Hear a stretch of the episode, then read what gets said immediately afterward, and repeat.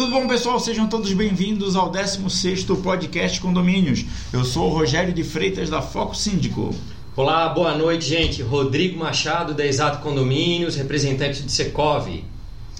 Boa noite, pessoal. Tudo bem? Denis Martins, advogado. Sou diretor do Ibradim, Santa Catarina. Nós agradecemos a presença aqui do Dr. Denis Martins. Dr. Denis Martins é mais um dos meus professores que eu convido para o podcast. O pessoal costuma dizer, doutor, que eu convido os meus professores para ter aula de graça aqui no aula terapia. aula terapia. a gente vai aproveitando um pouquinho disso daí. Agradecer também ao Rodrigo da Exato, a Exato que hoje nos cede o espaço para a gente gravar o nosso podcast, que geralmente o podcast Condomínios ele é gravado lá no Cindy Hub, só que o Cindy Hub hoje está com um evento, então a gente está gravando o podcast Condomínios aqui na Exato. Um formato um pouquinho diferente, um mas... formato um pouquinho diferente. Nós também estamos aguardando a presença do Walter João Jorge Júnior, doutor Walter, que também tá, daqui a pouco está chegando aqui para participar do nosso podcast. Enquanto isso, a gente vai conversando com o nosso convidado é, aleatório e lembrando sempre a audiência aqui do, do Instagram é, da live do Instagram. Se tiver alguma pergunta para o doutor Denis Martins, pode encaminhar, que se eu conseguir ler aqui, eu passo para ele.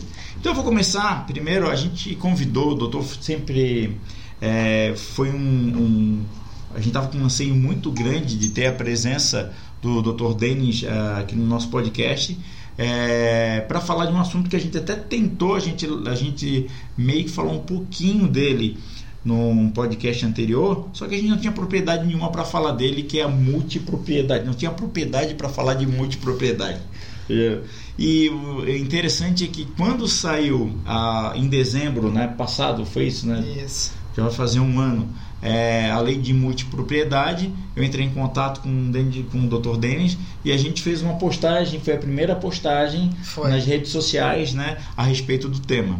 Então, doutor, é, com, assim, com, com a sua didática como professor, o que, que o senhor poderia passar para nós para que nós entendêssemos o que é a multipropriedade? Ok. Bom, primeiramente quero agradecer muito o convite. Para mim é uma honra muito grande estar aqui com essas duas feras que são vocês. Né? E eu vou discordar quando fala que não tem propriedade para falar de multipropriedade, porque a propriedade é um assunto muito próximo do condomínio. Então, ainda que a lei seja muito jovem, eu tenho certeza que vocês tirariam de letra aí todo o tema.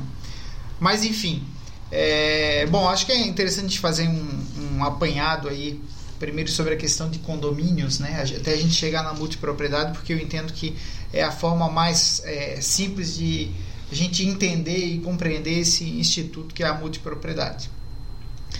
Nós tínhamos no Brasil, já reconhecidos pela legislação, é, as modalidades do condomínio edilício e do condomínio comum. Uhum. É, condomínio edilício, isso que a gente tanto trata aí nos nossos cursos de palestra, que vocês tratam tão bem aqui nos podcasts. Uhum.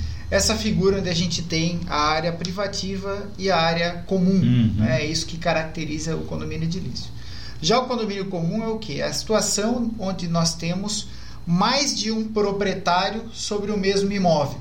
Né? Uhum. Isso é muito comum quando é, duas ou mais pessoas re resolvem comprar um imóvel conjuntamente e ali passa a existir um domínio comum, uhum. né? por isso se chama condomínio.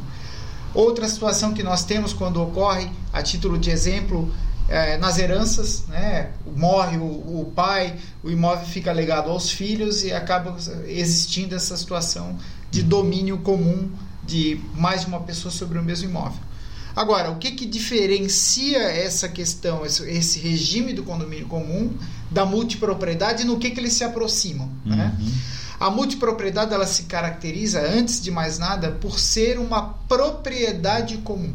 Uhum. Né? Ela é multipropriedade porque ela é uma propriedade múltipla, uhum. uma propriedade de múltiplas pessoas.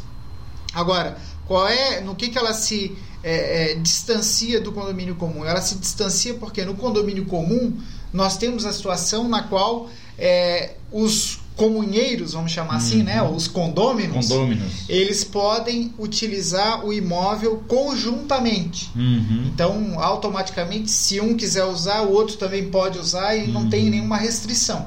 Inclusive, eles não podem impedir um ao outro o uso. E a multipropriedade, que é essa figura que não era nova no Brasil, Uhum. porque já era um fenômeno é, que ocorria, mas no entanto não era regulada pela legislação tal qual é hoje. Uhum. Né? Haja vista que a, a única regulamentação era da Lei Geral do Turismo na feição hoteleira, e hoje nós temos a multipropriedade aplicável não só às operações hoteleiras, ela se caracteriza pelo quê? Por, pelo fato do imóvel ter múltiplos proprietários, Uhum. porém eles têm cada qual o seu espaço-tempo de uso. O grande fiel da balança O grande é... fiel é o tempo, é o espaço-tempo em caráter exclusivo. Uhum. É, Então, assim, cada semana ou cada quinzena, e aí vai depender do regime que se tenha estabelecido para essa multipropriedade, vai ter um uso exclusivo. Naquela semana, o cidadão pode usar, pode usar, pode alugar, pode entregar em comodato, que seria o empréstimo, Uhum. né? É, em caráter exclusivo e ninguém pode impedir. Um não pode Uhum. usar no período do outro. Essa é a principal característica da multipropriedade. As sanções, uma uma pergunta que ficou quando nós estávamos discutindo a respeito, é, com relação às sanções que cabem aos condomínios infratores. Elas correspondem também a quem está na posse nesse espaço de tempo? É, Sim, é, na verdade a gente, a multipropriedade, da forma como foi concebida, ela individualizou muito bem as responsabilidades. Inclusive chegando a ponto de dizer que é possível você fracionar as despesas com impostos no tempo. De maneira com que, se você tiver, a título de exemplo, 26 multiproprietários, eles terão cada qual a sua responsabilidade tributária individualizada. Bom, mas será que isso quer dizer então que nós poderemos ter um imóvel com 26 inscrições imobiliárias? Sim, é possível. É possível. Né? Eu, eu fico imaginando, inclusive, né, a gente imagina aquela situação quando chega o carnê de IPTU no condomínio, né? uhum. Porque já temos um condomínio de 100, com 100 unidades, já é aquela Quando, dificuldade. quando chega, né? Uhum. Já- Já é aquela dificuldade de distribuir aqueles 100 carnês. Imagina que nós temos essas 100 unidades, cada qual com 26 proprietários. Mas a multipropriedade ela se aplica somente a bens imóveis? Não, a multipropriedade, na verdade, ela, ela pode se aplicar também a bens móveis. Ela é muito comum, inclusive, com bens de, às vezes, de luxo, né? Helicópteros, barcos. No caso do se nosso estabelece, né? É, sim, o caso do helicóptero de carro, vocês, e do- claro, desculpa, né? do barco também. É da Ferrari, que vocês fazem esse regime. A Ferrari ele não tá. Mas ela, ela, ela, sim, ela é aplicável a outros bens, né? Uhum. Agora, no que tange a- aos imóveis, é, por que, que foi muito importante esse avanço legislativo? Para permitir o registro. Né? Porque antes, o que, que acontecia? Eu tinha ali a relação de, de, de herdeiros, né? tinham ah, cinco herdeiros que eram proprietários do imóvel, não conseguiam se reunir para fazer frente às despesas, e aí porque um não pagava, todos ficavam inadimplentes, tinha uma penhora do imóvel, tinha um leilão do imóvel, e agora não. Agora nós temos uma plena individualização da propriedade e do espaço-tempo. Tanto é que se o, o Rogério arrematar num leilão uma fração de multipropriedade, ele está adquirindo a fração de propriedade individualizada mais o tempo de uso, de maneira que não vai impactar nada na vida dos demais Mas esse tempo de uso ele é determinado também na matrícula do imóvel? Como é que. como Ele que é funciona determinado isso? pela convenção da multipropriedade. pela convenção. Exatamente. É, é um, é, um, é um novo estatuto. Exatamente, é. Até porque assim, ó, é, é, na multipropriedade, aí quando fala nova convenção, a gente já está concebendo aqui, por exemplo, a multipropriedade registrada sobre um imóvel em condomínio edilício, que nós Isso. podemos ter isso. Né? Eu posso ter uma multipropriedade sobre uma casa num bairro qualquer, portanto, não há um condomínio edilício, mas só um condomínio de multipropriedade sobre uma casa, ou nós podemos passar a ter uma multipropriedade registrada, né, existente sobre uma unidade de um apartamento, por exemplo, dentro de um condomínio edilício.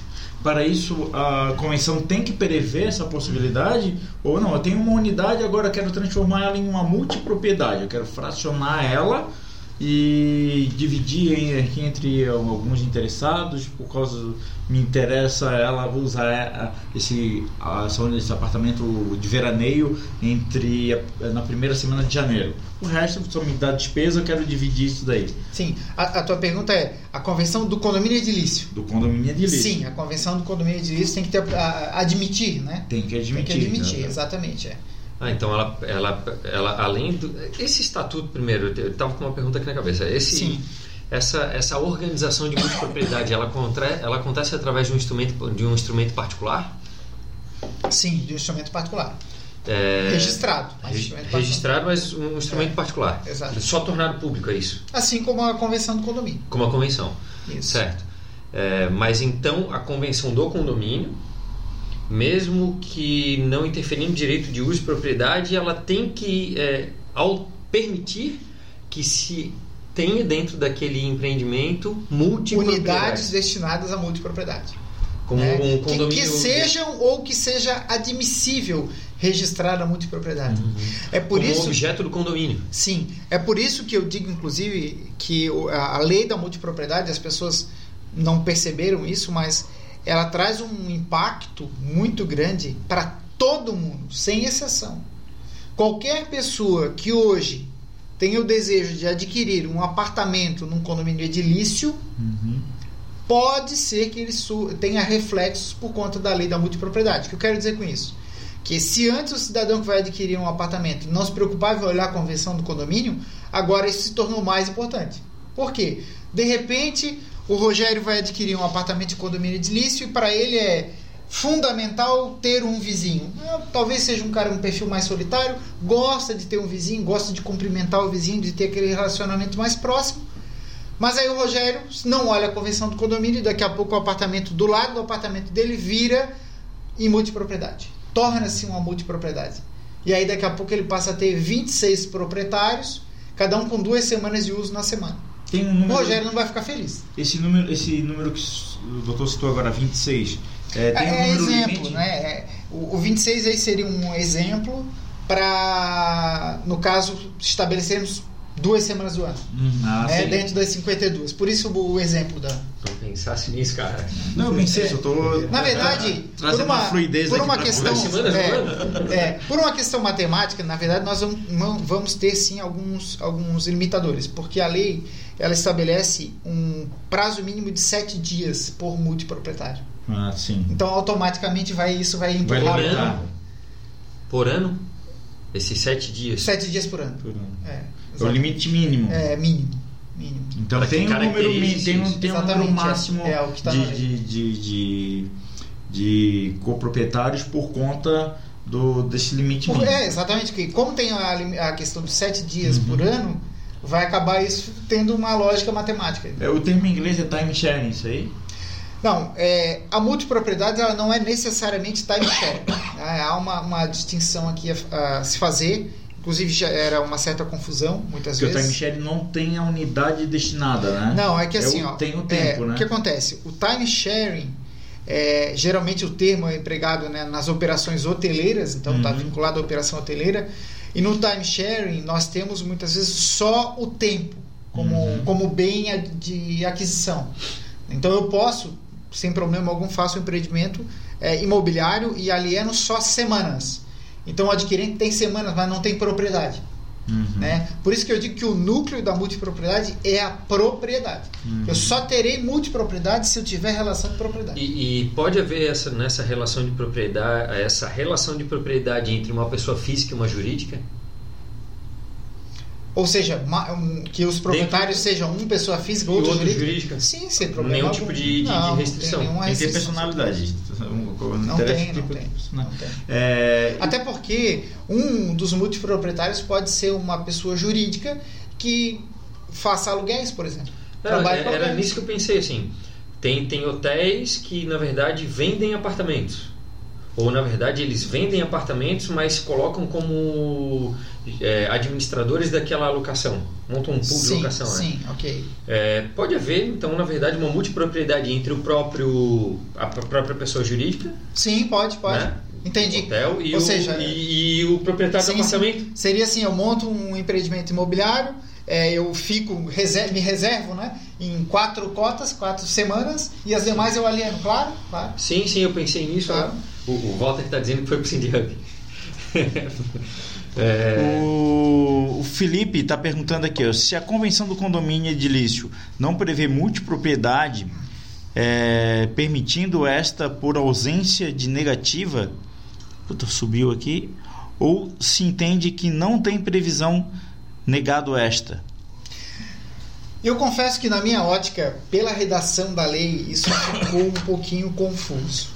É, pelo menos na minha interpretação, eu entendi que ficou um pouco confuso. Eu acho que ficou, para mim ficou mas, confuso a pergunta do colega. Poderia. poderia é, meu, não, mas tem que é, provavelmente é um advogado. Mas é, o que eu defendo é que há necessidade de previsão expressa pela admissibilidade da multipropriedade. Ah, Essa é a tese que eu defendo. Né? Ah, tá, tem não... que ter uma previsão expressa sobre isso. Vai... Se não existe, tem que aprovar. Vai existir então uma linha da doutrina que vai, é, vai defender o uma contrário. Corrente, né, uma corrente vai, que vai defender é, o contrário. É, exatamente. Agora, o que nós temos que alertar também é que existe possibilidade de um condomínio qualquer que não tenha multipropriedade seja votado numa assembleia, seja admitido, daqui a pouco passe a existir uhum. uma multipropriedade. Uma alteração da convenção. No interior. Exatamente. É. O que, que a lei veio, veio trazer como benefício? Qual foi o avanço que ela trouxe? Existia a prática sem regulamentação que teria um prejuízo para para a sociedade, para a massa condominial, para o universo condominial? Sim, na verdade, é, esse já é um fenômeno que no Brasil data, se eu não me engano, do ano de 1984, é, com o primeiro empreendimento lançado, inclusive por um pai de uma grande amiga, que aproveitando o ensejo agora, fazendo um pouquinho de propaganda, vai estar num evento que a gente vai, vai promover aqui, que o Ibradim está promovendo, no dia 26 de novembro. Vamos ter aqui um congresso e ela vai estar presente é, palestrando para a gente, falando sobre os impactos da lei da multipropriedade no mercado uhum. imobiliário. É, mas já ocorria, multipropriedade já ocorria, já era um fenômeno existente, embora sem regulamentação legal. Uhum. Né? Ela tinha uma regulamentação jurídica, sim, porque decorria dos instrumentos que se elaboravam, né? mas não tinha uma lei. Qual foi o benefício de existir uma lei? O benefício de existir a lei é a própria regulamentação, trazendo segurança jurídica, porque o empreendedor hoje tem coragem de investir no empreendimento em multipropriedade, porque ele sabe que ninguém vai entender aquilo como uma figura nula, né? Uhum. haja vista que a lei admite. Uhum. Agora, dentre benefícios, Rogério, é, vai muito além da, do, da mera concepção do empreendimento. Eu quero dar um exemplo aqui que eu acho muito interessante, que é o seguinte: um pai que tem daqui a pouco cinco filhos, é, que tem uma fazenda, que tem uma casa de praia, e ele tem receio que daqui a pouco, depois ele, que ele venha a falecer, é, os filhos não se entendam sobre o uso da casa, ele pode, no testamento dele, prever que após o falecimento vai ter a criação do regime de multipropriedade naquele imóvel. Fantástico. Registra aquilo né, faz o, o, o, o, testamento vai ser registrado e aí consequentemente criou o regime de multipropriedade torna obrigatório. faleceu torna obrigatório e agora cada filho tem uma antes uma tinha, semana antes, 15 dias de antes tinha uma preocupação até, até, de uma forma vinha do, de uma preocupação de quem tem um patrimônio grande é, e criava-se as administradoras de bens uhum. é, onde aí os filhos a família eram sócios ou seja tinham uma cota parte de todo aquele patrimônio mas não se entendia por uma regra de tempo. Sim, sim, sim. É, e é. a multipropriedade vem e resolve. Isso seria assim, a multipropriedade se inserindo no planejamento sucessório. Uhum. É essa a questão. Isso é muito interessante. E tá, os benefícios a gente entendeu. E quais as críticas do Dr. Denis Martins com relação à lei? Tem uh, foi identificado alguma coisa que faltou? Uh, a lei é bastante madura? É, de 84 para cá, bastante tempo para poder é, editar uma lei, né? A lei é mais velha que eu, cara. é, assim, ó. É, eu, eu, eu mais ou menos na mesma época da lei da multipropriedade, nós tivemos a lei dos distratos, muitíssimo é, é, criticada pela sua redação mal feita, mal elaborada. Agora, em contrapartida, a lei da multipropriedade, eu já acho que não. É, eu, eu, apesar de ter feito agora uma ter sido uma crítica em relação a um ponto que eu acho que ficou um pouco duvidoso, mas eu realmente é, entendo que ficou uma boa redação. Uhum. é, regulamentou. Claro que sempre tem algo, um exagero estatal, né, ultrapassando alguma linha, invadindo algum ponto que não precisava fazer, poderia deixar mais livre, né? Mas eu entendo que é uma boa lei e com certeza só a segurança jurídica que ela traz, né? O encorajamento de empreendedores, porque no final nós tínhamos um cenário onde empreendedores, principalmente estrangeiros, né, que já consideram o Brasil um local inseguro para fazer investimento, Uhum. acabavam investindo aqui diante da insegurança. Eu tenho notícia, por exemplo, de que o, o- o- a empresa do, do- do Donald Trump, é, numa determinada oportunidade, queria fazer um empreendimento em regime de multipropriedade no Brasil, diante da ausência de regulamentação, optou pelo México Hum. Por uma questão de insegurança jurídica. Uhum. né? E agora não, agora a gente tem uma lei, começa a ter então um amparo né? melhor aí para se apegar e poder realmente investir. É, você estava falando ali da questão do, do, do testamento. Sim. No Brasil é possível fazer testamento? Sim, sim, sim, sim.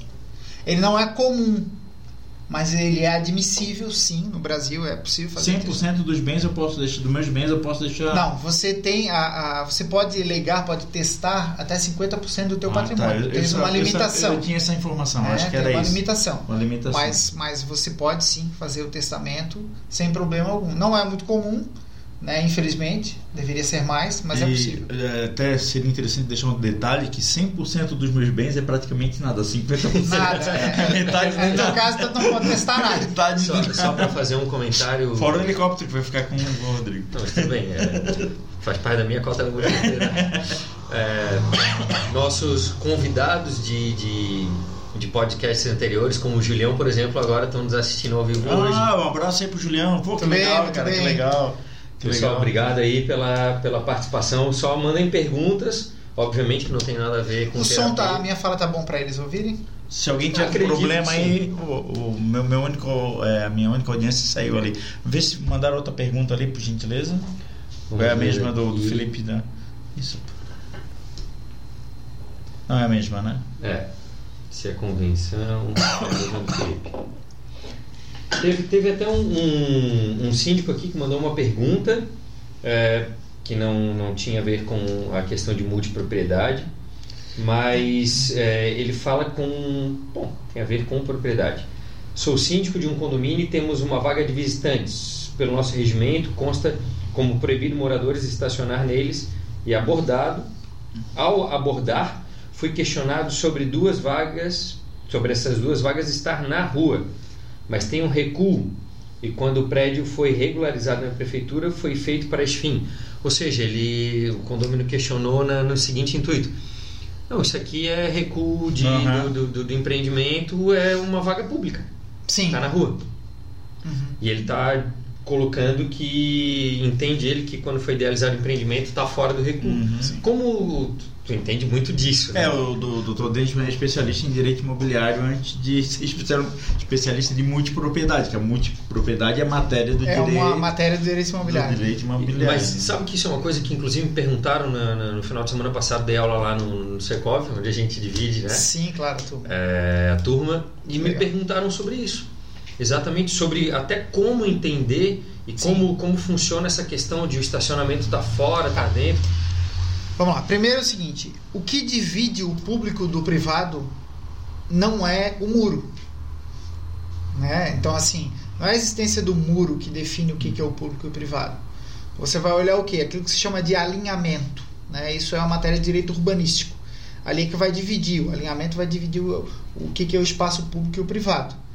É, consequentemente, se esta vaga de garagem estiver no espaço privado, e aqui espaço privado é também a área comum do condomínio, que ela não é área pública, né? não é do poder público, Uhum. né? Ela sai do alinhamento, ela passa a ser área privada, né? ainda que tenha uma multiplicidade de proprietários, porque seja uma área comum, ela é privada. Consequentemente, pode impedir o uso de pessoas externas ao condomínio. Tá? E nesse condomínio, inclusive, que ele citou, eu, eu conheço, de fato, pelo alinhamento, você deu uma referência Isso. fatal à, à decisão. É, essa vaga de estacionamento ela está para dentro do alinhamento do condomínio, ou seja, tem uma área comum que vai até a ponta da onde entra essa. Mas essa o que determina o alinhamento não é os olhos do, do síndico e nem os olhos Não, do Não, tem uma mas medida é- precisa, é né? Sim, sim, uma mas- medida precisa. Mas é que o terreno ele não vai fazer um- uma quebra para dentro dele para recuar um estacionamento. Porque tem uma vaga, tem uma área comum do, do prédio, na verdade, o hall de entrada dele, que vai até o limite do passeio. E essa vaga de estacionamento ela está para dentro desse limite do passeio. Sim, sim. Então o limite tornou fácil interpretar se é Sim, ou não é sim, exatamente. É, e tem alguns casos, não estou dizendo o caso que o Rodrigo acabou de citar, mas que a prefeitura, para alarga- alargamento de ruas, elas nas novas propriedades vão pedindo que vão Sim. que vai fazendo esse recuo. Então, se é nessa situação, não há esse tipo de, de, Entendi. de, Entendi. de como é que é alinhamento, né? Doutor, fala um pouquinho do Ibradim.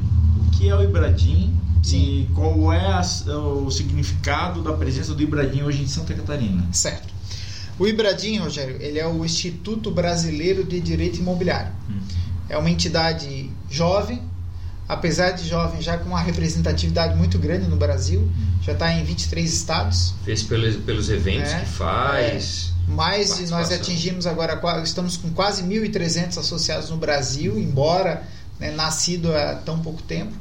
É uma entidade que ela tem um objetivo é, principalmente de cunho educacional, né, que seria no sentido de difundir conhecimento sobre o direito imobiliário. Isso através do que? Através de congressos, de palestras, de revistas, né, é, de webmobs. Então hoje, se você, quem se associa ao Ibradim, entra na área do associado, ali já tem automaticamente acesso a dois congressos inteiros, né, todas as palestras ali disponibilizadas e vários webmobs, né? Pelo menos uma vez por mês o Ibradim promove um webmob com pessoas referentes em todo o Brasil. Né? Ora é um colega da Bahia, ora um de Santa Catarina, outro do Rio Grande do Sul, sempre é, é, gravando é, sobre os temas mais variados e aqueles que são as demandas de momento, né? Do, do- Uhum. do direito imobiliário. Eu tive a oportunidade, inclusive, de é, ver um pouco ali do, do- da plataforma no portal. Cara, é fantástico. Uhum. É fantástico. Eu, eu acho que foi no YouTube, inclusive, que eu vi uma matéria do Alexandre Abelha, André André- Abelha. André André Abelha. Abelha. André André Abelha. Abelha. Isso. é, de um, um trecho, na verdade, de um congresso. Sim. Foi isso? Cara, muito bom, muito bom.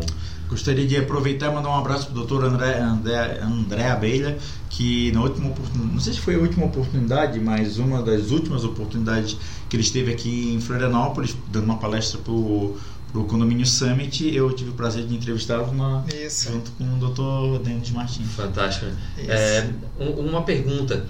É necessário ser advogado, trabalhar no direito, trabalhar com direito imobiliário para se filiar em Bradim? Não, não é necessário. É, nós temos inclusive nossos quadros juízes, desembargadores, síndicos profissionais, corretores de imóveis, leiloeiros, todos vai- profissionais de várias áreas. Né? É, nós temos inclusive empresas que prestam serviços a áreas coligadas ao, a- a- ao direito imobiliário, que acabam se filiando ao Ibradim, né, se associando ao Ibradim, para ter esse contato, ter esse network, ampliar a sua, a sua rede e os seus negócios.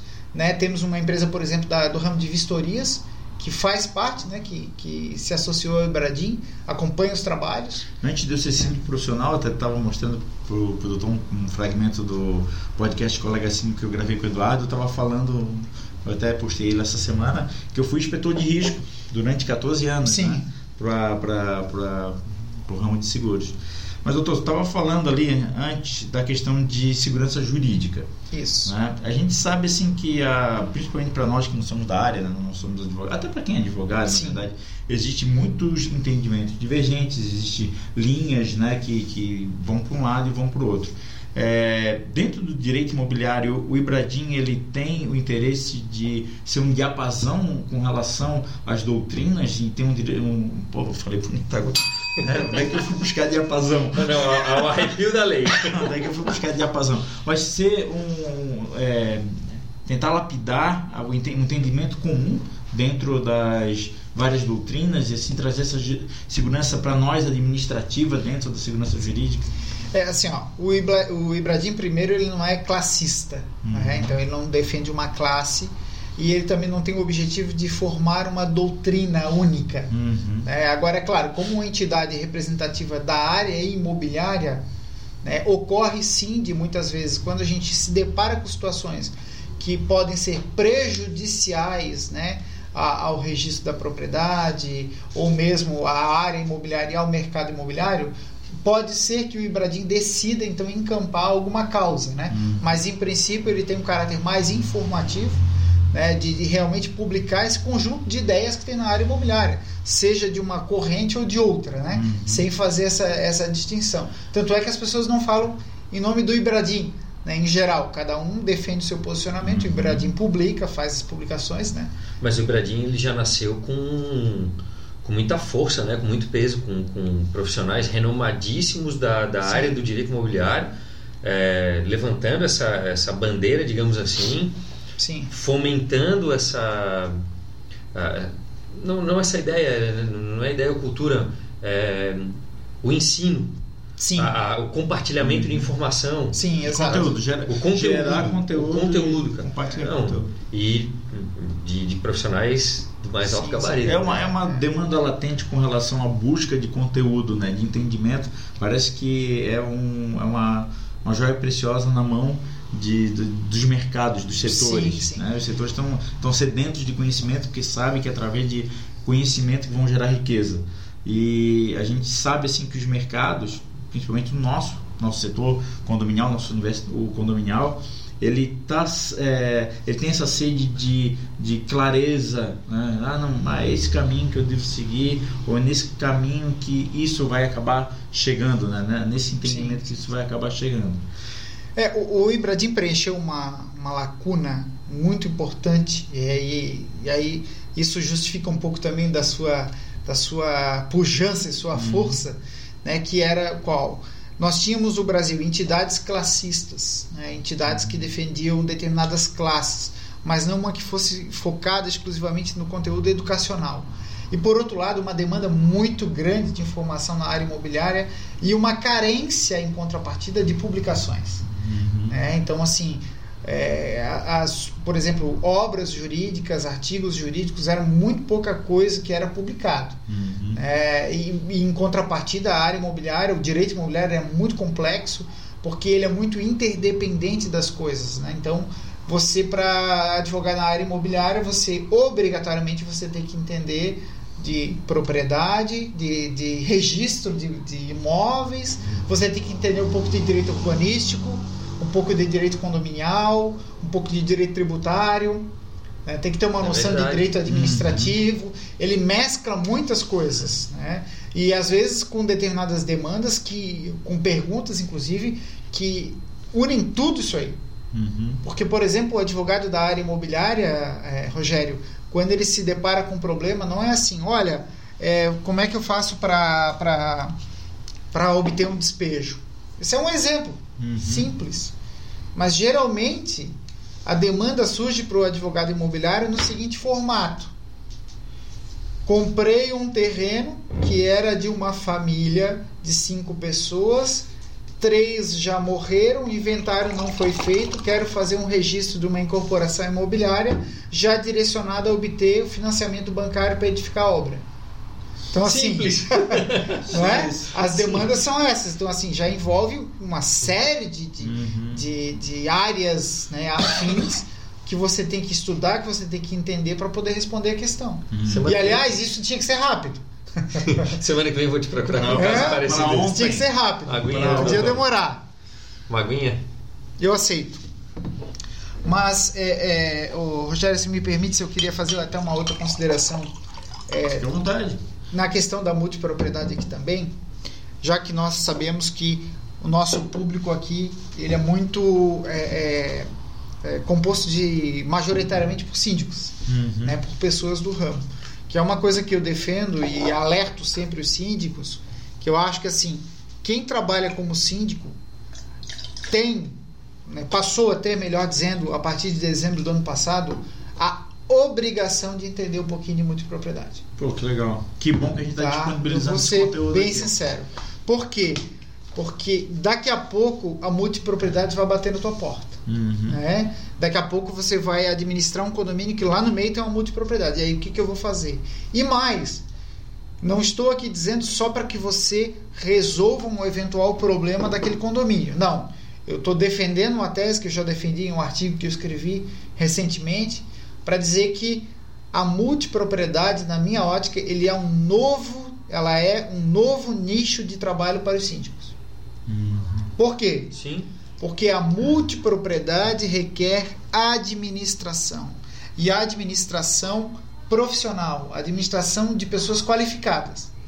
Agora, quem são os profissionais dentro do mercado imobiliário que estão mais próximos dessa gestão? Dessa Na minha realidade. ótica, o síndico e as imobiliárias. Uhum. Então, assim, esses dois é, é, profissionais, né, os corretores de imóveis e os síndicos, passaram a ter um novo nicho de trabalho muito bom, né, que está aí. Agora, Porque para a- isso, a- pra- formação, busca de, de informação, curiosidade. Porque esse imóvel que está em multipropriedade, ele exige um administrador, né? E como é que é feita a escolha desse administrador? A lei tem uma previsão? É, pode ter nos instrumentos né, de- que dão origem à multipropriedade, já pode ser estabelecido, é, já pode ser estabelecido quem será esse administrador, ou, se não tiver estabelecido, ele pode ser eleito. Uhum. né? Então, assim, essa, essa proximidade, eu digo, dos síndicos para com as construtoras, ela é muito interessante, muito oportuna, né? Para dizer o seguinte, olha, construtor, se você vai lançar um empreendimento e vai ter multipropriedade, estou eu aqui à disposição Ah, legal. Né? Estou eu aqui para administrar, para me formar, para poder trabalhar nesse ramo, é uma, algo que me interessa. Agora, é uma demanda um pouquinho diferente, é uma demanda específica, né? A título de exemplo, é, o que, que o síndico vai passar a fazer? Hoje o síndico está preocupado com a bomba d'água do condomínio, com a piscina do condomínio, e na gestão de uma multipropriedade, o que o síndico vai ter que fazer é verificar se o liquidificador está funcionando, se a geladeira está funcionando, Uhum. né? Esse vai ser o tipo de demanda. Uhum. Mas qual é o problema? Né? Ganhando para isso, Uhum. sendo bem remunerado para isso, vamos lá, de- mais uma atividade. uma. Exatamente, vai, vai, ele vai gerir uma propriedade, né? uma, uma propriedade com uma característica peculiar, Uhum. porque ela é múltipla, né? então ele sabe que daqui entrou uma família hoje, daqui a uma, duas semanas está entrando outra, e ele vai ter que ter esse tempo para ele avaliar, eh, verificar se está tudo em ordem, né? inclusive porque o multiproprietário ele é muito exigente, que queira, ou fi- queira ou não, ele comprou uma propriedade para usar duas vezes por ano, ele não, ele não vai ficar nada feliz se chegar na hora e não tiver geladeira. Uhum. E se ele deixou numa condição boa, ele quer no mínimo pegar na mesma condição. Exatamente. Até porque ele é dono. Não interessa que não estava funcionando na semana passada quando o outro É, estava exato. lá. Quando eu É uma, estou é uma aqui, vai relação ter que até estar mais direta que o condomínio, né? Sim, sim, sim, sim. Muito pessoal, né? Uhum. Você está entrando dentro da casa do cidadão, porque para ele aquilo, por mais seja uma, duas, três semanas por ano, é a casa dele, né? Que você ficou de deixar em ordem para ele desfrutar, geralmente. Sim, sim. É, doutor, eu queria voltar um pouquinho no Ibradim e falar dele aqui em Santa Catarina. Como é que ele está Sim. É, é óbvio que o nosso, nosso conteúdo dele é visto por todo o país, mas é, como nós estamos aqui em Santa Catarina, eu, eu sei que o doutor tem uma presença, uma representação Sim. do Embradim aqui. Isso. Como é que funciona? Isso. É, o Ibradim aqui em Sa- Santa Catarina hoje ele é o quinto estado em número de associados no Brasil. Uhum. né? Então ele está extremamente bem posicionado é, nacionalmente.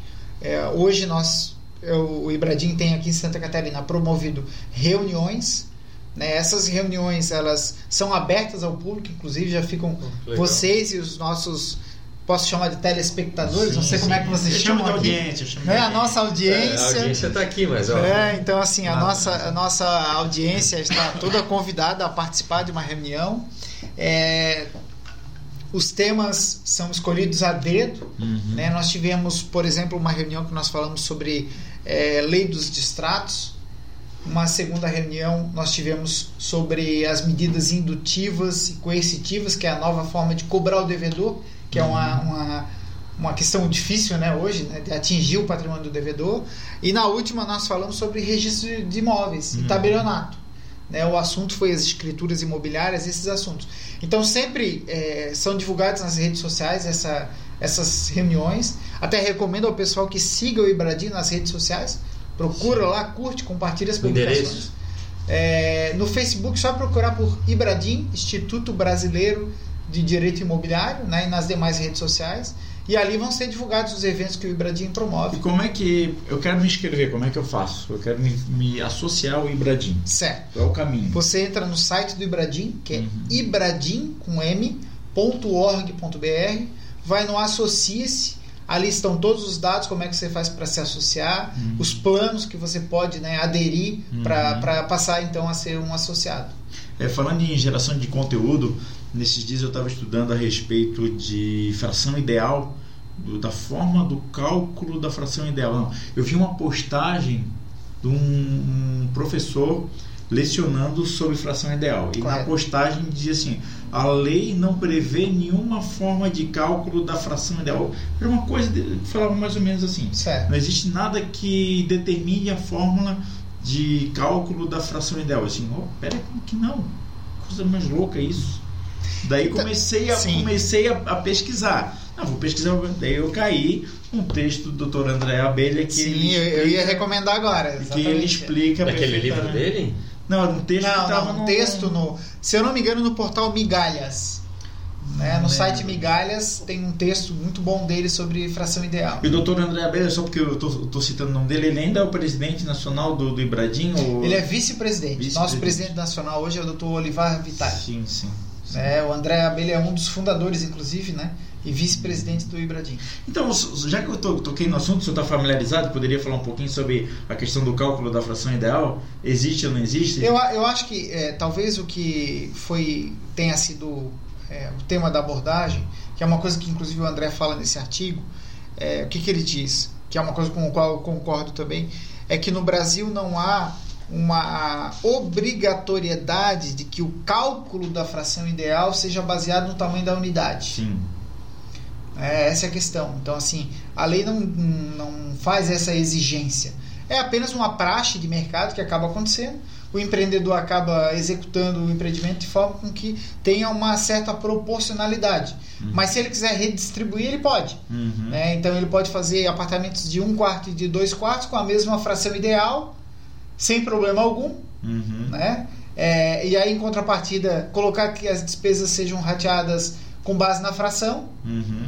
é, e alterar aquilo que as pessoas vão ter que pagar no caso das suas contribuições.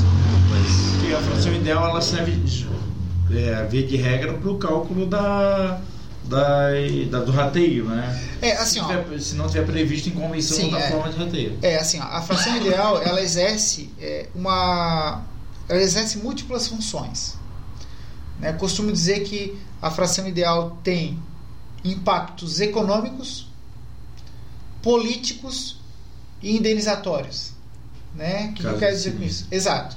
Então, assim, quais são as repercussões econômicas? São aquelas estabelecidas na convenção. Olha, as despesas são rateadas pela fração ideal. Ou não, né? Eu estou dando aqui um exemplo. Então, a fração ideal pode ser a base para isso. O que, que seria cota de poder político? Eu posso estabelecer que o voto seja proporcional à fração ideal. Quanto mais fração ideal, mais voto, né? maior uhum. o, o, o, o objeto. E nas indenizações seria, por exemplo, de seguros, desapropriação, né? destruição do edifício. Uhum. Eu posso estabelecer que, olha, se o edifício for destruído, as pessoas vão receber a sua indenização, ou, no caso de venda de terreno, proporcional à fração ideal que elas possuem. De acordo com a fração. É. Então essas são as funções aí da, da, da fração ideal. O bacana é que é, é, é esse tipo de profissional, né, que, que o Bradim está tentando, é, tá tentando que o Bradim é, traz, reúne, é o pessoal que desenvolve esse tipo de, de, de entendimento. Sim. Né, e traz para o setor essa, esse tipo de segurança. E a, o engraçado disso tudo é que o senso comum, para o senso comum, é, que eu vinha desse entendimento, não, que a fração ideal, ela realmente ela deve ser calculada a partir do tamanho de um imóvel. Sim, a senso gente, comum. A gente quase não concebe que não, não, a lei não prevê isso. Mas, se não me engano, o texto diz que teve um, uma fração de tempo é, entre um, um, ano e outro que uma lei determinava um, um tipo de calor, um Tá, parâmetro, eu não estou lembrado. Não, é, o que aconteceu foi o seguinte: é, a mudança que, que ocorreu na legislação é, foi a seguinte. Desde 64? 64, com a lei de, do condomínios e corporações, né, a lei 4.591, o critério estabelecido para rateio das despesas era o da fração ideal. Isso era obrigatório. Aí veio o Código Civil de 2002. O Código Civil de 2002 regulamentou, enquanto o Código Civil de 1916 não regulamentava o condomínio edilício, então o que nós tínhamos no Brasil era a Lei 4.591 de 64, Uhum. o Código Civil em 2002 regulamentou, Uhum. né, trouxe a parte de condomínio edilício para a Lei Civil, né, para o Código Civil. É, só que no nascedouro do Código Civil também a previsão originária era divisão de despesas com base na fração ideal. Uhum. Apenas posteriormente à entrada em vigor do Código Civil, né? E aí agora eu não lembro exatamente o ano, se eu não me engano foi 2004, sim, foi que o Código Civil sofreu uma alteração que passou a admitir a possibilidade de divisão de despesas por outro critério que não Não da a fração, fração ideal, ideal. mas desde que previsto. Uhum. Então, se nada for previsto, Foi é a 2000 fração. Foi 2004. É, né? mas aí é admissível que eu estabeleça outro critério. Sim. Ah, aí alguns dizem assim, é, alguns dizem assim, ah, ah, o critério então é ou é fração ou é número de unidades. Não, é Não. outro critério. Sim. Uhum. Né? Eu posso criar um critério diferenciado. né? Sim, tem, tem, tem condomínios que têm é, objetos mistos, ou seja, salas comerciais, residencial, é, lojas, Sim. e eles estabelecem coeficientes de rateio, Uhum. que somados continuam dando Sim, um inteiro para para dar o mesmo resultado, exatamente. É, cara, é, é um pouco complexo essa, essa situação. Eu já passei por algum, em alguns momentos por, por reuniões, por assembleias de condomínio, onde vinham perguntas desse mesmo mérito e fica difícil você explicar, até porque você não tem tanta segurança no teu entendimento. Sim. É, e eu sempre pensava que por trás disso, na norma técnica, quando o engenheiro também preenche os quadros de áreas, NBRs lá, que é registrado no, no cartório, são quatro quadros, eu acho, né, Sim. doutor? É, que ele tinha um cálculo definido para fazer aquilo, entendeu? Que ele era obrigatório a seguir um script. Obrigatório é fazer um, é, seguir um Tem, script, tem uma exatamente. referência da BNT, né? Mas ela não é. Não Sim, é, lei, é, né? tem uma norma da BNT, mas não é lei. Não é lei. Então ela fica, fica como uma alternativa, Uma né? alternativa. Mas, ô, Rodrigo, quero. Já que, que me disseram que aqui a palavra é livre, né? Que Sim, a gente claro. pode falar o que vir, Totalmente. o que vir na, na, na cabeça, nas ideias. É, tu tocaste um ponto agora que eu, eu vejo esse reclamo por parte de alunos, né? Comentando assim: olha, às vezes eu chego numa assembleia, não tenho segurança para falar alguma coisa, ou me fazem uma pergunta que eu não tenho segurança para responder. O que eu digo para esse pessoal, que é a recomendação que eu dou para os síndicos, e eu vejo, né, quando bate na porta do escritório as situações, às vezes a gente verifica que foi uma orientação mal posicionada no momento, às vezes por vaidade, né, ou até por insegurança de não, não querer dizer não sei. Eu entendo o seguinte, eu acho que você tem que ter segurança no que você fala, inclusive para você dizer não sei. não sabe. Porque a pior coisa é você querer defender uma tese que você não sabe e querer responder de última hora só para dar uma satisfação, querendo mostrar que sabe.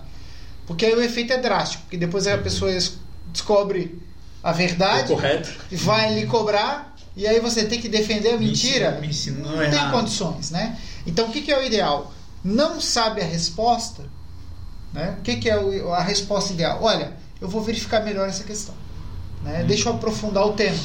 Precisa- não precisa dizer taxativamente, eu não sei a resposta, né? Mas você vai dizer, olha, eu prefiro responder isso amanhã, vou, vou verificar, vou me aprofundar, Sim, vou é. consultar um advogado, Hum. vou consultar o contador, vou consultar o engenheiro, porque queira ou não, o síndico não é obrigado a saber de tudo. Né? E- Então, Imagina, um E eu até profissional um especialista na depoimento área não aqui. consegue saber disso. Exatamente. Até dou um depoimento aqui que eu, eu recorro, é, semanalmente aos meus professores, professor Denis Martins, quantas vezes eu liguei para o professor perguntando várias questões, né? O, o Rodrigo eu nunca perguntei porque não sabe nada. não entendo nada. Não, brincadeira, o Rodrigo também foi meu professor no, no, no, no mesmo curso do, que o Denis foi. E inclusive, falando do curso, eu me lembro de uma matéria que, eu, que me chamou bastante atenção é, no curso que eu fiz com o senhor no Secov, um dos dois cursos que eu fiz com o senhor foi o do Secov. Sim. É, na matéria lá de direito imobiliário sobre subcondomínio. Sim. Dá tempo da gente falar um pouquinho dessa modalidade? Dá, dá, dá. Com certeza. Porque eu, isso, eu, é, isso é muito interessante. Eu acho que é interessante a gente, pô, não, é, pô, acho que é legal a gente falar isso, porque é, é sui generis. É, é, Sim. É, é, é, é outra matéria que também é o síndico de hoje tem a obrigação de entender um pouquinho. Né? Que é uma realidade. É, exato. Assim, ó, eu costumo dizer que não é que ele precisa dominar, uhum. ele pelo menos tem que ter a consciência de que o dia que o problema surgir, ele tem que dar um tratamento diferenciado. O que, que nós temos hoje?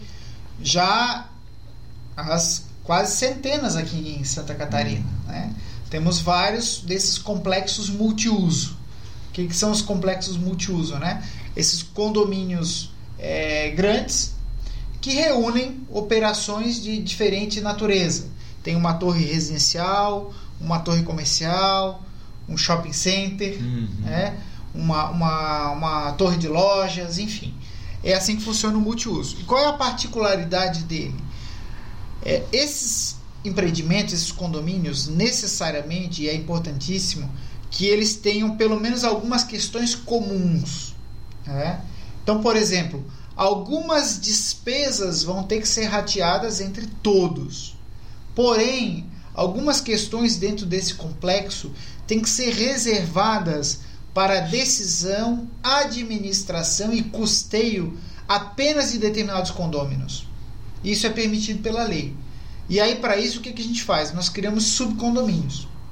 Então eu tenho o quê? Eu tenho aquele complexo multiuso, Rodrigo, que tem três tipos de operação, mas que eu tenho um síndico do condomínio geral, que é o responsável por tudo, mas eu tenho subsíndicos e subcondomínios, portanto, né? Subcondomínios que são administrados por subsíndicos de frações específicas. Sendo que o subsíndico nessa, nessa questão ele não é um é, reserva do síndico. Vamos não, dizer assim. não, não. Ele não. é um representante é. do sub, da, de um determinado subcondomínio. Exatamente. E... Fazendo um paralelo, nós vamos ter o presidente e o governador.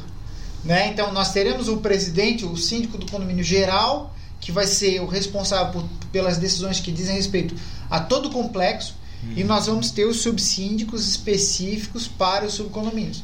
Por quê? Qual é a necessidade disso? É porque dando aqui a título de exemplo para vocês. Se nós tivermos um empreendimento que reúne um shopping, uma área de lojas, né, um mall, um edifício de escritórios e um residencial, eu não posso de maneira alguma permitir com que nesse empreendimento o conserto da piscina seja votado numa assembleia tendo presente o dono de uma loja. Uhum. Não tem cabimento. Né? Ele vai vetar. Assim como eu não posso deixar com que os proprietários da unidade residencial decidam se o shopping center pode colocar uma, um luminoso na sua área externa. Uhum. Porque é claro que o residencial vai dizer que não. e ele acaba com outra operação. Portas, Exatamente. Né? Vão dizer o seguinte: olha, o, o, o, sobre a questão de acesso, né? O cara da loja vai dizer, não, tem que ter o acesso mais amplo e mais fácil possível. E o residencial vai dizer, não, não, tem que ser controlado. Né? Então, por isso que a gente cria os subcondomínios para que esses interesses conflitantes consigam se adequar e todo mundo viver pacificamente. Isso, esse momento, desculpa, só para não perder, esse momento de cria esse condomínio, pegando esse, esse gato pelo rabo aí, é no momento da incorporação ou pode ser posteriormente, é, depois de... é, o, o mundo ideal é que na minuta de convenção de condomínio que é submetida ao registro na incorporação imobiliária uhum. já seja essa versão. Uhum. Né? Já seja essa versão, que no caso vai ser futuramente votada. Porque não há nada que impeça que eu tenha uma minuta de convenção de condomínio na incorporação e que no dia da Assembleia de Constituição do condomínio seja outra. Né? Mas é melhor que ela já nasça desse jeito, que nos próprios contratos né, seja estabelecida essa questão. Sim, você é, quem idealizou o projeto já já Exato, tem essa é. concepção. É, eu ia falar até voltar um pouquinho porque nós estávamos falando de fração Uhum. e num, com uma situação como essa é, é, figuram duas frações até nessa porque existe uma convenção e existe uma convenção do subcondomínio, né? Uma Isso, é. subconvenção. Exato. E eu tenho eu participo de uma situação como essa e é uma fração para aquele subcondomínio, a qual determina lá a forma de, de arrecadação e uma outra fração para o É. condomínio geral. Uhum. É, tem, tem até um condomínio, é, exemplo desse ali na, na Pedra Branca, onde exatamente figura dessa forma. E foi criado um coeficiente de distribuição, um coeficiente de rateio, porque as salas, por exemplo, são atendidas com um tipo de ar-condicionado, que não são atendidos Sim. pelo, pelas residências, mas as residências possuem uma caldeira que não é atendida pelas lojas. Então elas têm várias peculiaridades, mas participando de uma mesma infraestrutura de drenagem, de fachada. Então é, é- é até muito complexo a forma com que é feita essa administração dos recursos lá. Sim. É muito bacana de estudar isso. É, eu digo o seguinte, gente, um, empre- um complexo multiuso não é coisa para amador, né? Eu digo para construtor amador. Uhum. Por isso que é importante, você vai adquirir uma unidade no complexo multiuso, olha bem para a empresa, quem é a empresa que está lançando, para ver se é uma empresa que tem, é, que está inclusive assessorada né, para poder lançar um empreendimento dessa natureza, por quê? Porque a convenção do condomínio é a futura lei que vai reger a vivência né, entre os condôminos e uma convenção mal redigida, a gente sabe Não dá bem para ser um e Ctrl-V. os drásticos efeitos que ela traz. Né? Sim, até porque a gente pega muito no dia a dia É, esse Ctrl-C, Exatamente. Ctrl-V, né? é. Não, e, e outra coisa, assim, ó, os conflitos estabelecidos entre proprietários de um prédio residencial nem se comparam ao nível que pode chegar num conflito entre um lojista e um morador. Uhum. Né? A situação é muito mais complexa, é muito mais difícil de fazê-los concordar um com o outro. Seu interesse muito É, muito, distinto. totalmente, totalmente distinto. É, cada um tem o seu CNPJ, cada subcondomínio. Sim, eles podem ter subs... Falando em CNPJ, é, o, eu sempre aprendi que, ó, eu querendo ter aula de graça de novo, eu sempre aprendi que o condomínio não tem personalidade jurídica. Isso. E com o advento do novo Código de Processo Civil, é, tem, eu já ouvi dizer que não, agora ele tem personalidade jurídica, tanto é que é possível. É, Adjudicar. é, qual é o seu entendimento, professor? Traga essa luz. Sim, Primeiro explica o que é adjudicar. Vamos lá. Assim, ó. é, o condomínio, é, isso é até uma coisa é, choca, né? As pessoas quando se deparam com essa situação, porque apesar de ter um CNPJ, ou seja, ser cadastrado no Cadastro Nacional de Pessoas Jurídicas, ele não é considerado legalmente uma pessoa jurídica, né? Ele não tem uma personalidade jurídica, ele não é uma pessoa jurídica. Consequentemente, sempre havia o problema, né? havia o questionamento de você registrar imóveis em nome do condomínio. Exemplo, condomínio às vezes tinha o objetivo de comprar o imóvel que fazia é, divisão com ele, né? que fazia limite com ele. Olha, vamos ampliar o estacionamento e tal. E aí acabava não conseguindo registrar o imóvel em nome do condomínio porque o cartório de registro de imóveis não concordava. Dizia, olha, mas não tem personalidade jurídica. Se ele não tem persona- personalidade jurídica, ele não pode ser detentor de direitos e obrigações. Consequentemente, ele não pode é, ser proprietário do imóvel. Uhum. Com isso, o que, que se fazia para solucionar? Muitas vezes se criava associação de moradores, Uhum. porque uma associação é uma entidade com personalidade jurídica, e aí você registrava o, empreende, o, o, o imóvel em nome da associação, que era os mesmos condôminos. Né? Uhum. O que se é, agora o que acontecia sobre a questão da adjudicação, né, até pedindo para explicar o termo, o que, que é a adjudicação? A adjudicação é quando você, num processo judicial, você toma um bem para você.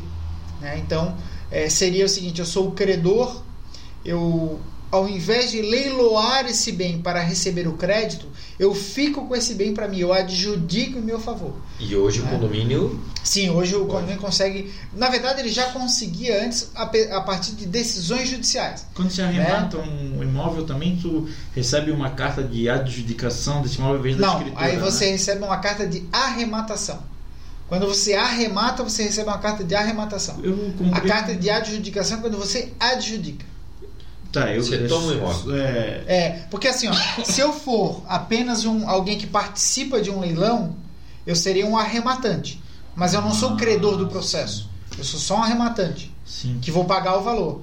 Eu adjudicar é o quê? É a situação na qual eu sou é, é, proprietário do, do- Melhor dizendo, eu sou o titular do direito litigado no processo. Né? Eu sou ali o, o, o autor da ação, o exequente. Né? Uhum. E aí, para receber o meu crédito, eu não levo o imóvel ao leilão. Eu pego o imóvel para mim. É, Uhum. Isso é adjudicar, é tomar para si o bem. Não, é que no meu caso, é, eu, não, eu não dei. Eu dei o lance, mas não foi para leilão. Ele foi duas vezes para leilão e depois de duas vezes ele vai para venda direta. Daí eu acho que no caso da venda direta, que pode ser Sim. pro, pro próprio Credor? credor, Credor. beneficiário, né? E, mas pode ser para um terceiro, né? Sim. Tem a qualquer tempo. Depois E- que eu recebi a carta de adjudicação. Você, você entrou num ponto, doutor, que fala da associação de moradores. Isso. É, tem, tem, tem uma. Então, só, só para concluir, aí, eh, depois de volta nossa sucessão. Então, ele possui é, é, personalidade jurídica ou é possui é, ou ele é comparado algumas personalidades jurídicas? Então, assim como tudo no direito, existem as correntes. Né? Uhum. Já existe quem defenda que o condomínio seja pessoa jurídica. Se eu não me engano, o professor Flávio Tartucci É o bom depende. né? é um que, que defende. Outros defendem o seguinte, que ele tem personalidade processual. Que Uhum, seria, ele pode ser autor de ações, mas ele não é pessoa jurídica. Mas essa personalidade para fins processuais ele tem. Enfim, hoje, na minha interpretação, ele ainda não é considerado realmente uma pessoa jurídica, Uhum. né? Porque o Código Civil não foi alterado para esse fim, para admiti-lo como pessoa jurídica. Mas naquele caso, do exemplo do estacionamento, ele é possível hoje fazer essa, essa aquisição do terreno do lado para fazer o estacionamento e registrar isso no nosso É, isso, isso ficou mais facilitado com o Código de Processo Civil, né? concordo é, contigo. É, e aí sim permitiria então o registro de propriedade, consequentemente, né, o ter, ser propriedade do condomínio e funcionário no meio. No custo- Agora lembrando que, Rogério, desculpe né, interromper, mas assim, o que, que é importante a gente saber é que esse registro dessa propriedade em nome do condomínio, ele não passa automaticamente a integrar O condomínio. o condomínio edilício em si. Uhum. Né? Ou seja, ele não, não é- automaticamente não, Não gera uma fusão das matrículas. né? Ah. Vai continuar existindo aquele terreno onde está o condomínio como era no seu nascedouro, só que esse condomínio agora é proprietário do terreno do lado. Nesse caso, assim, né? todos os Vão ser matrículas autônomas, né? aquele novo imóvel vai ser administrado pelo síndico, Uhum. né? Pode uma assembleia de- deliberar sobre questões relativas, mas isso não vai fazer, por exemplo, com que automaticamente o registro de imóveis faça uma fusão das matrículas, recalcule as frações ideais. Isso não vai acontecer. Uhum. Ah, sabe qual é a pergunta que me veio à cabeça? Qual o quórum para decidir a respeito de uma compra de um outro imóvel? Não tem previsão legal para isso. Não, não tem Não previsão. tem legal. previsão, eu. É, é. Não tem, não tem. Não tem, isso seria um assunto a Se gerar não algumas- tem, é simples. É, não, mas é assim, ó, sabe por que que esse é um assunto para polêmicas? Por quê? Porque não é verdade, porque assim, se você parar para pensar, polêmica, por mais que você possa dizer, ah, então é o quórum simples, né? Aquele quórum básico. É, só que envolve propriedade. Né? Então, quando envolve propriedade, Aham. A questão já O acréscimo de, de coisa, até- daí já, já tem várias, várias previsões. Pode ficar equiparado a alguns, alguns entendimentos. Exatamente. é. Porque outra coisa, se você pensar no condomínio adquirindo um imóvel, né, ou investindo no imóvel, você pode até interpretar que nesse momento há um desvio de finalidade do Uhum. próprio condomínio, né? Que não foi uma entidade feita para fazer investimento imobiliário. Sim. Uhum. Né? Não tem esse objeto. Exatamente, não tem esse objeto. É, eu- e agora Talvez voltando na questão, sim. Porque assim, é, eu não sei se isso é algo recente, eu, eu ouvi só falar, mas é, sobre associação de moradores. Quando um, um loteamento, por exemplo, um loteamento aberto, né, não, bom, é um loteamento, né, senão seria um condomínio fechado. Um loteamento, é, ele foi criado, idealizado já em conjunto com uma associação de moradores para que ela tivesse o objetivo de administrar e de manter aquela, aquela área. É, e recentemente acabei passando por situações como essa, onde se entrou em, em discussão isso. Porque você não é obrigado a se associar a nada, mas quando você adquire com esse um, um loteamento, um terreno dentro desse loteamento Sim. que já foi idealizado no empreendimento da associação, esse conjunto, você aquela associação se torna compulsória. Você tem que participar, é, até mesmo que não quisesse, mas você de alguma forma está se beneficiando, seja por uma segurança ou por uma estação de tratamento de efluentes que atende aquele loteamento, Limpeza, sabe? a limpeza. manutenção das ruas. É, isso, isso eu não sei se é algo recente dentro dessa parte do, do, do direito, mas é algo que está muito confuso ainda para as pessoas. Sim. Né? É, o doutor consegue explicar um pouquinho Consigo. sobre isso? Da onde que Aham. veio isso? Assim, ó, antes de mais nada é importante a gente é, lembrar aqui, já que nós estamos num ambiente que majoritariamente o tema é condomínio, né? Para distinguir muito bem que o loteamento não se confunde com condomínio. né? Mas olha, se eu olhar uma, um imóvel, tô- tá lá numa área cercada, aquilo automaticamente é um condomínio, né? Um condomínio fechado, é um loteamento fechado. Afinal, o que, que diferencia um condomínio fechado de um loteamento fechado? O que, que são essas figuras? É, o que, que acontece? No condo, o que vai caracterizar o condomínio, né, se você quiser tirar a dúvida, olhou o empreendimento, todo, murado, você quer ter certeza se aquilo é um condomínio ou é um loteamento. Primeira coisa que você faz, tira a matrícula do imóvel e olha ver se tem fração ideal. Se tiver fração ideal, é condomínio. Né? Ou seja, tem área comum. Tem área comum em condomínio. Uhum. Se não tiver, você pode estar diante do fenômeno do chamado loteamento fechado ou, mais recentemente, alterada a lei para a denominação de loteamento de acesso controlado. Eu É. tenho um desse. Exatamente. Tem essa situação. Que é o que, na verdade, e o que, que diferencia? Ele é loteamento, consequentemente, as vias de circulação são áreas públicas, né, não são privadas, e o que ocorre é que ele tem o acesso controlado. Inclusive, a lei veio a- a- a- em muito boa hora para estabelecer isso, porque era uma divergência que se tinha se os municípios, porque os municípios permitiam o fechamento. Uhum. Né? E aí o que se discutia era, mas o município pode admitir o fechamento de maneira com que algumas pessoas não tenham acesso àquilo que é público. Uhum. Né? E aí entravam as, as decisões judiciais, algumas dizendo, não, pode fechar porque ninguém, né, não há interesse jurídico da pessoa em ter acesso àquele local, e outros dizendo, não, é, como é área pública, ninguém pode impedir. Então a lei veio em boa hora para dizer o seguinte: como é área pública, você não pode impedir a pessoa de ingressar, mas você pode controlar o acesso. Como é que você faz esse controle de acesso? Aí vai estabelecer, o empreendimento vai estabelecer cadastramento, enfim, né? Uhum. Formas de você, Uhum. então, ter essa fiscalização de quem vai ingressar lá dentro. Agora, Rodrigo, especificamente sobre a tua questão, é, no que tange aos pagamentos. Né? Pode, não pode pagar. O que acontece? Ah, no Brasil, a livre associação. Então, ninguém é obrigado a se associar. No entanto, muitos empreendedores têm feito empreendimentos imobiliários é, e eu acho isso muito oportuno, inclusive porque o poder público não dá conta né, da manutenção ou se dá conta não faz com aquele apreço e cuidado que uma associação de moradores pode fazer com os recursos que consegue apurar. Então, algumas empresas têm feito o quê? Lançam empreendimentos imobiliários em que o cidadão, ao comprar o lote, já é requisito para a aquisição o ingresso dele na associação. Associação. E aí, se o ingresso dele na associação se dá conjuntamente à aquisição, eu entendo que ele não pode questionar. Uhum. Por quê? Porque ele teve a liberdade de não comprar e, por sua vez, não se associar. Uhum. Se ele concordou, ele passou a integrar aquele meio e agora ele vai ter que contribuir.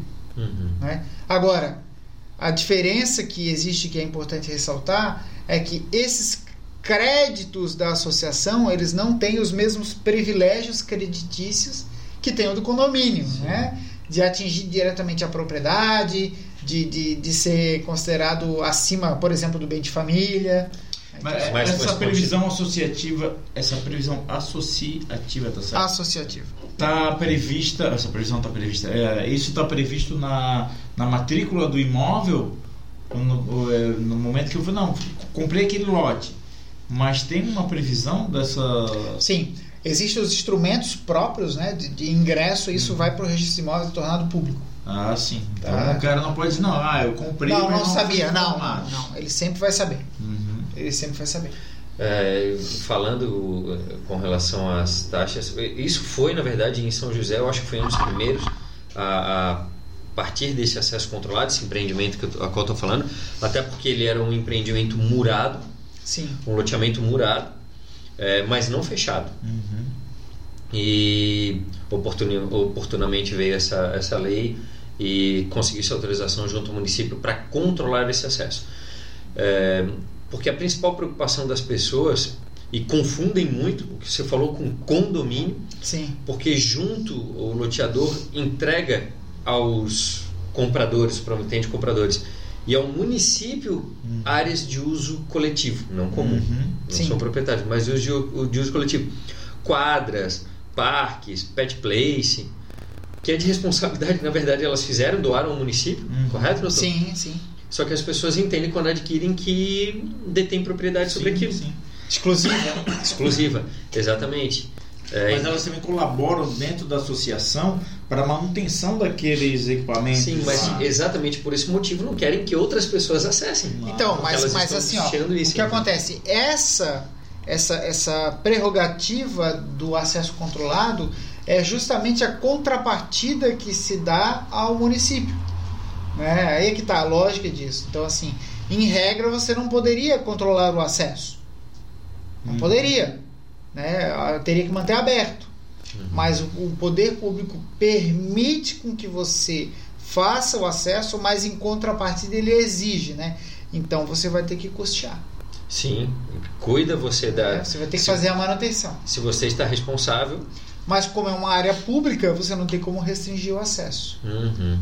E, e, e quando você citou dessas cobranças, que não tem esses privilégios, muito bem como você colocou, Sim. é, como ficaria a cobrança de uma inadimplência dentro dessa associação? Porque ainda assim ela é uma dívida real, né? Que a pessoa tem. Ela se associou, ela teve a, a opção de não comprar, ela fez parte. Tudo depois, a partir disso, é decidido por assembleias, em si, até porque há um, dentro dessa associação um estatuto muito bem organizado e as associações são, são é, legais, digamos assim. É, e ela ficou devendo essa associação.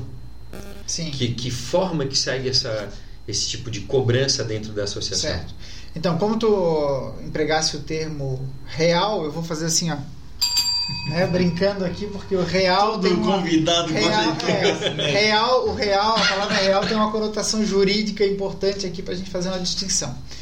Né, que é o que? Existem as obrigações é, de natureza real, vamos dizer assim, que seriam as obrigações propter rem, Uhum. né, vocês devem, né, própria da coisa, ligada à coisa. Uhum. É, o que, que seriam essas obrigações propter rem? São obrigações que estão ligadas a um bem. Exemplo, IPVA. Né? O IPVA está ligado àquele veículo, ela é uma dívida do veículo. Isso é uma obrigação real.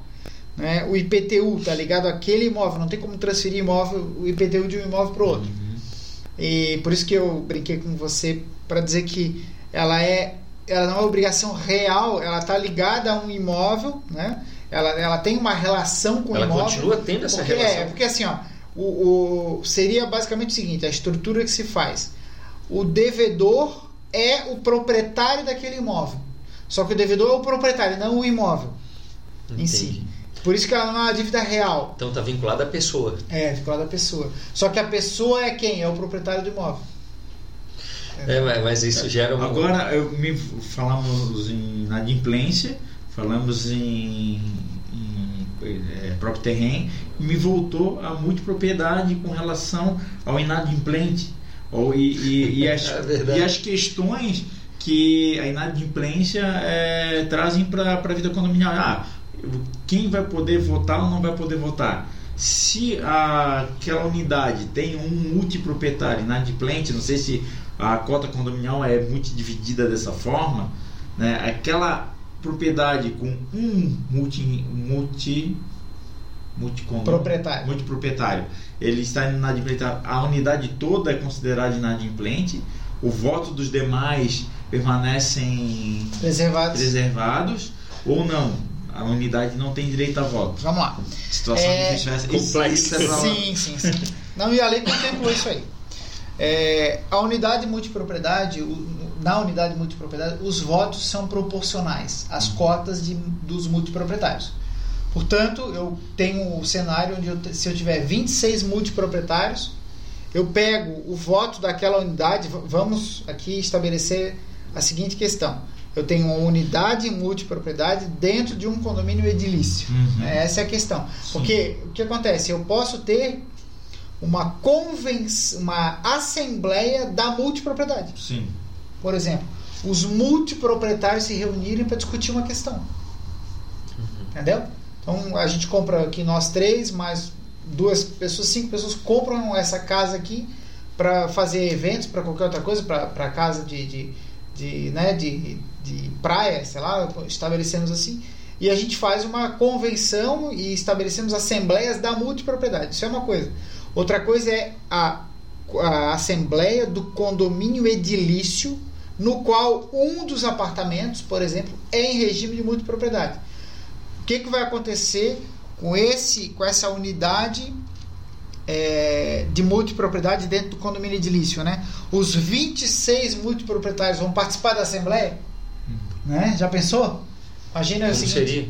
Teria que ser o é, administrador. Ba- Basta né? pensar o seguinte: você pega 10 apartamentos, só 10 apartamentos, e estabelece cada um com 26 cotas. Você já tem uma assembleia com 260 condôminos. Um sonho. E qualquer condomínio tem 10 Uhum. apartamentos, né? Então imagina.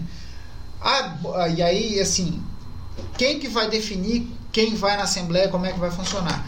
Quem vai conceber o empreendimento. Por isso que a multipropriedade, assim como o complexo multiuso, não é para amador, né? Uhum. Tem que ser alguém que realmente entenda essa complexidade das relações condominiais para estabelecer o quê? Que na Assembleia a representação seja feita pelo administrador. Que naquele momento vai votar por quem? Vai votar pelos administrados multiproprietários. Aí vem a pergunta: se um tiver inadimplente, o voto dele vai ser proporcional aos outros 25. Se for o regime de 26 Uhum. multiproprietários.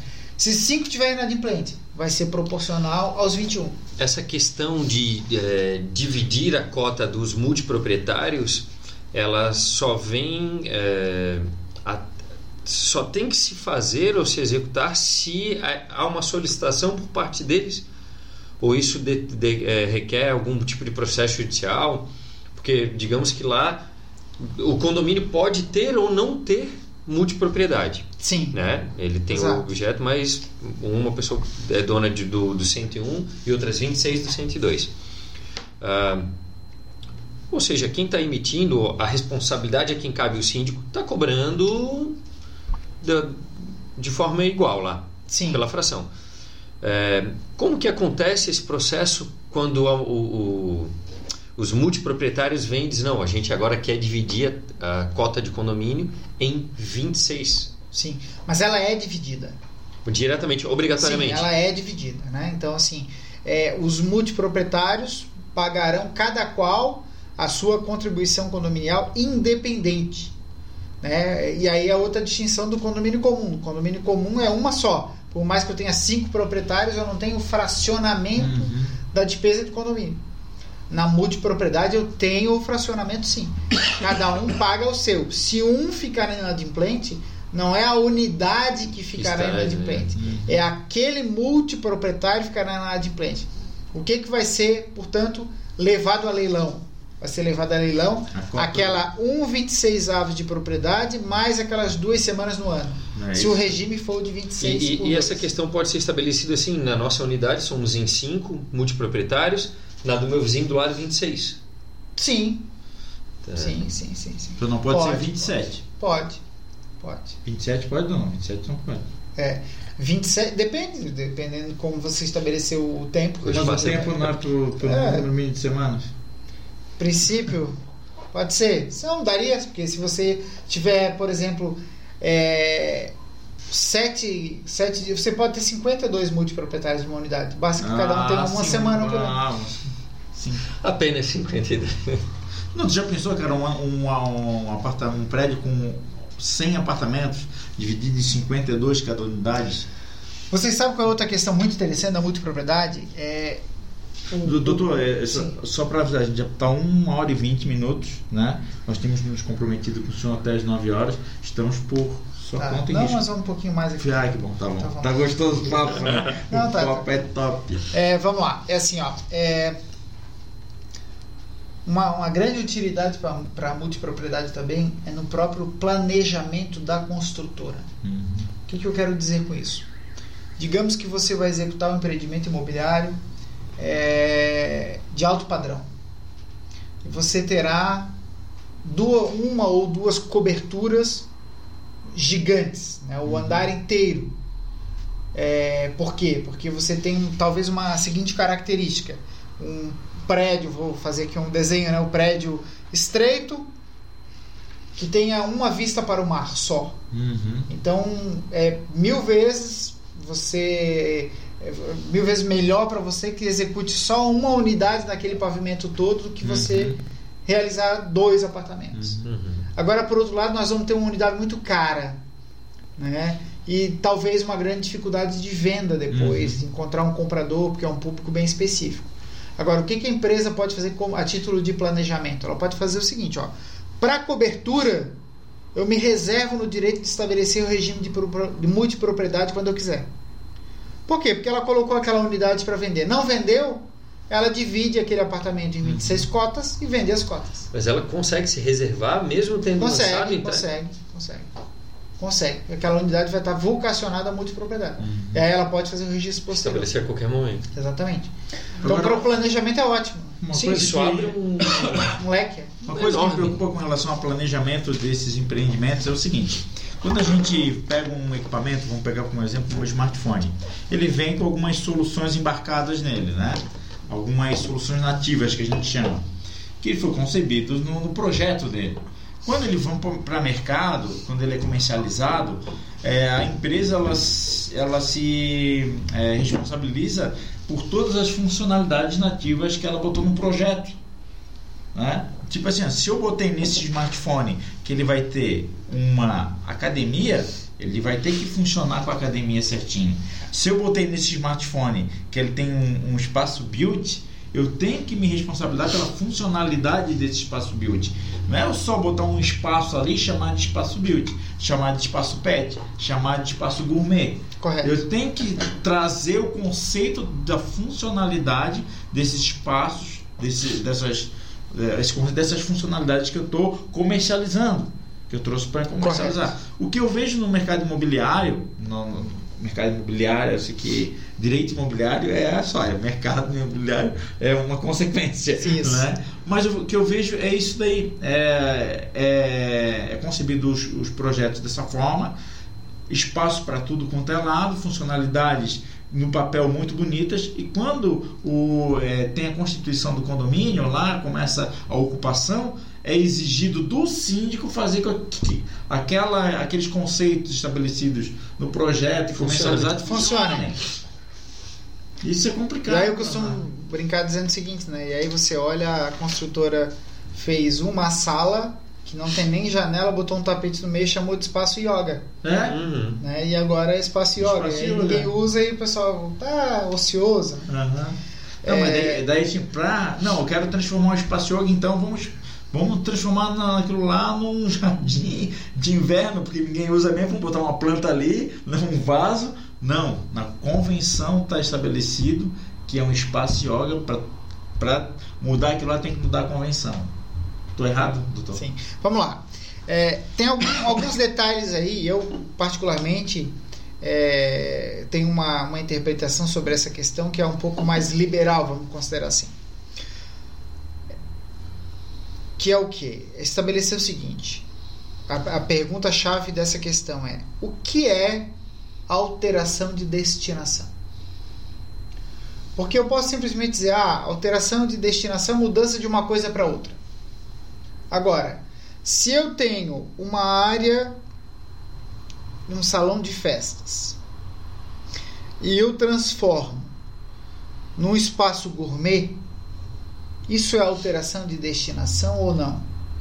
A mera mudança da concepção inicial é alteração de destinação ou só seria alteração de destinação se eu mudar a categoria? Porque, por exemplo, se eu tenho um espaço é, destinado a salão de festa e construo um espaço gourmet, o que era lazer continuou lazer. Tá.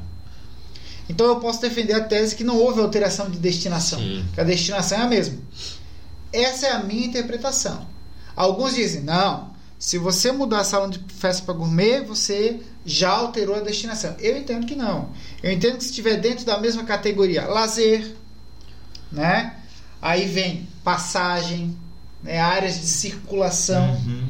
né? áreas residenciais. Eu, eu acho que é o então, destino então, por de exemplo, uso, né? Exato. Porque assim, se você, por outro lado, se você pega a área de vagas rotativas para visitantes e faz ali um salão de festa, aí você mudou. Você mudou.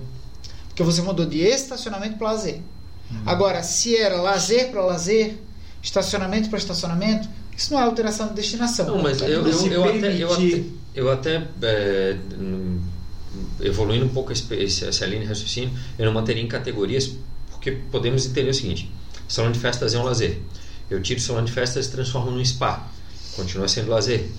É, mas entendo eu que eles têm destinações diferentes. Sim. Então, eu acho que não, não eu não, pelo menos não seguiria, não defenderia, não, não defenderia manter na mesma categoria. Sim. Porque aí vê-se pelos condomínios hoje com garagem band, spa, sauna e nem sempre tem o mesmo a mesma Uma vocação. de uso, a mesma vocação. Certo. É isso aí, né? Você transformar numa academia, de uma academia para um salão de festa, completamente distinto para um spa, para uma quadra. Porque, assim, é, Agora, a gente... Rogério, só me permite, tem uma questão interessante que é o seguinte, é no Brasil, onde a lei não especifica, a gente pode fazê-lo. Uhum. Isso quer dizer o quê? Se a lei não conceitua o que, seria alteração de destinação, eu posso fazê-lo na minha convenção. Eu posso criar uma convenção do condomínio que diga o seguinte: somente será considerada alteração de destinação a mudança de categoria e não de uso. Entendeu? Hum, Aí sim. pronto, ficaria a salvo dessa questão. Aí volta aquela questão de lazer, passagem. Exatamente. Hum. É, e posso inclusive colocar na minha convenção quais são essas categorias. As categorias. A minha pergunta vai na seguinte é, linha, eu já até comentamos isso em outro podcast. Tinha um condomínio lá na praia, ah, na Praia Brava, onde uhum. a família da minha esposa tem um apartamento lá, e eles e tinha um, um apartamento do zelador que estava ocioso. Ele, o zelador nunca usou o apartamento, nunca teve nenhum Correto. zelador que morasse no apartamento do zelador.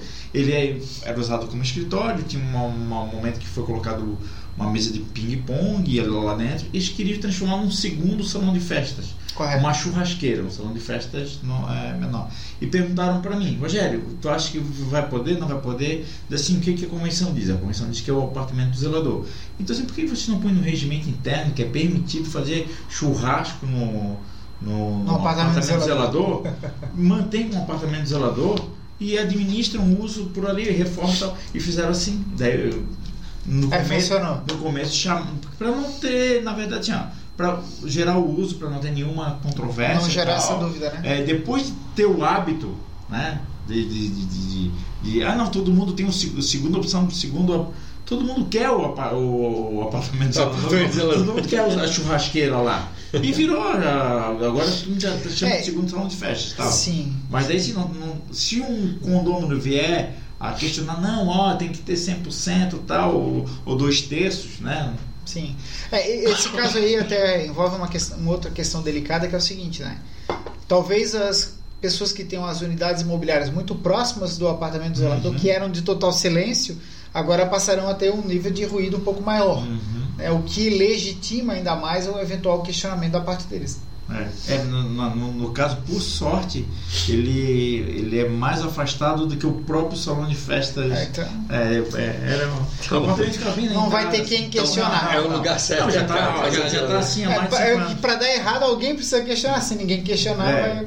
vai... e, e, o problema era se alguém que questionasse, né? Trabalhar, se trabalharia, mas depois o pessoal vivenciar o benefício ah, pra que, que eu vou questionar? Daí o cara, pô, eu vou questionar, o pessoal tá todo mundo usufruindo, daí eu vou ficar por mal, né? Um único, né? Um 1%. Tem, tem não, essa questão. É, então vou deixar quieto e tal. Então foi feito dessa forma. Mas nunca está excluída a possibilidade, né? Nunca. Como diz o professor Silvio Capanema, se há um lugar onde o diabo aparece com frequência pessoalmente, é a Assembleia de Condomínio. É, é verdade. É, ele não manda representante, ele vai. Não, eu, olha, é. eu ainda defendo outra tese, que quando ele não vai, ele manda representante. Sim, manda. Não, ele comparece pessoalmente. E com representante. Às vezes traz os aliados junto. Doutor Denis Martins, muito obrigado pela sua presença. Foi por uma, uma baita aula. O engraçado assim, ó, é é, o que, que eu ia pensando durante o podcast. Quanto entendimento se modificou desde aquela época da, da, das nossas aulas lá no, sim, no curso sim. de Secov. Então, quanto é importante a gente estar sempre estudando né, e ter é, e divulgando esse, esses novos conhecimentos, né? Sim. É muito importante. A legislação muda constantemente. Novos institutos vão surgindo que abrem novas possibilidades de negócio, uhum. né, mas também exigem é, que o profissional, que o, o, síndico no dia a dia é, se intere sobre essas questões para saber realmente conduzir o condomínio. Então é por isso que é tão importante a iniciativa como essa de vocês aqui, ela é fundamental. Né, para estar tá sempre informando as pessoas, sempre trazendo dados novos, com certeza esse debate é muito enriquecedor. É verdade, eu costumo dizer que quanto mais se fala, mais se aprende. Uhum. Não importa se é do mesmo assunto, né? A gente no podcast passado falou de clichê, tanto se fala que vira uhum. clichê. Mas isso é extremamente importante, porque na verdade tu vai sempre evoluindo é. um raciocínio, um entendimento que tu tem sobre o assunto, de tanto que você fala nele. Fantástico. É isso aí, agradecer também a Exato Condomínio, na presença do amigo aqui, Sediou. o Rodrigo, que, que, nos acolheu, né, quebrou o galho, porque hoje a gente está tendo um evento lá. Mandar já um abraço pro Alessandro também, pro Walter, que está quase chegando aí. Disse diz que foi pro Cindy Hub, cara. Não, não. Vamos fazer o seguinte, eu tive uma ideia. Nós vamos criar um grupo no WhatsApp eu vou botando as, as, informações ali. Ah, não, já tem. Já tem, é. já, eu já fiz isso, eu botei as informações não, não, ele só, não viu. Só volta mesmo, mas fazendo as considerações também, Denis, obrigadíssimo pela participação, Rogério, por mais uma cara, vez me dá a honra de participar não, imagina, aí do, cara, eu que agradeço aí tua presença. Do projeto, cara. É... Agradeço sempre, estou sempre agradecendo o Rodrigo empresta esse espaço para o podcast Colega Síndico, pra, pra hoje ah. quebrou quebrou o galho, quebrou o galho não, é, nos acolheu aqui. É, e tu vê assim, ó, o Denis Martins ele fala com tanta propriedade, propriedade que eu falei, de multipropriedade, oh, ele fala com tanta multipropriedade. E ele não falou uma palavra difícil, cara. Ele não tocou uma. Cara, tu vê que o Walter é Walter que feitando as cara, não sei o que, gosta dessa palavra. Viu, Walter? Fica ligado. Porque ele não entende nada. a gente já deixa. Ele fica... Walter, acho que tá precisando voltar aqui pra fazer a tua defesa. É, é, é, a moral, a moral não tá. Costumo, não costumo falar das pessoas que não estão presentes, mas como isso aqui é um. Não, mas um o Walter merece. é isso aí, pessoal. Forte abraço aí. Obrigado. Nosso podcast abraço. Até a próxima. Até a próxima.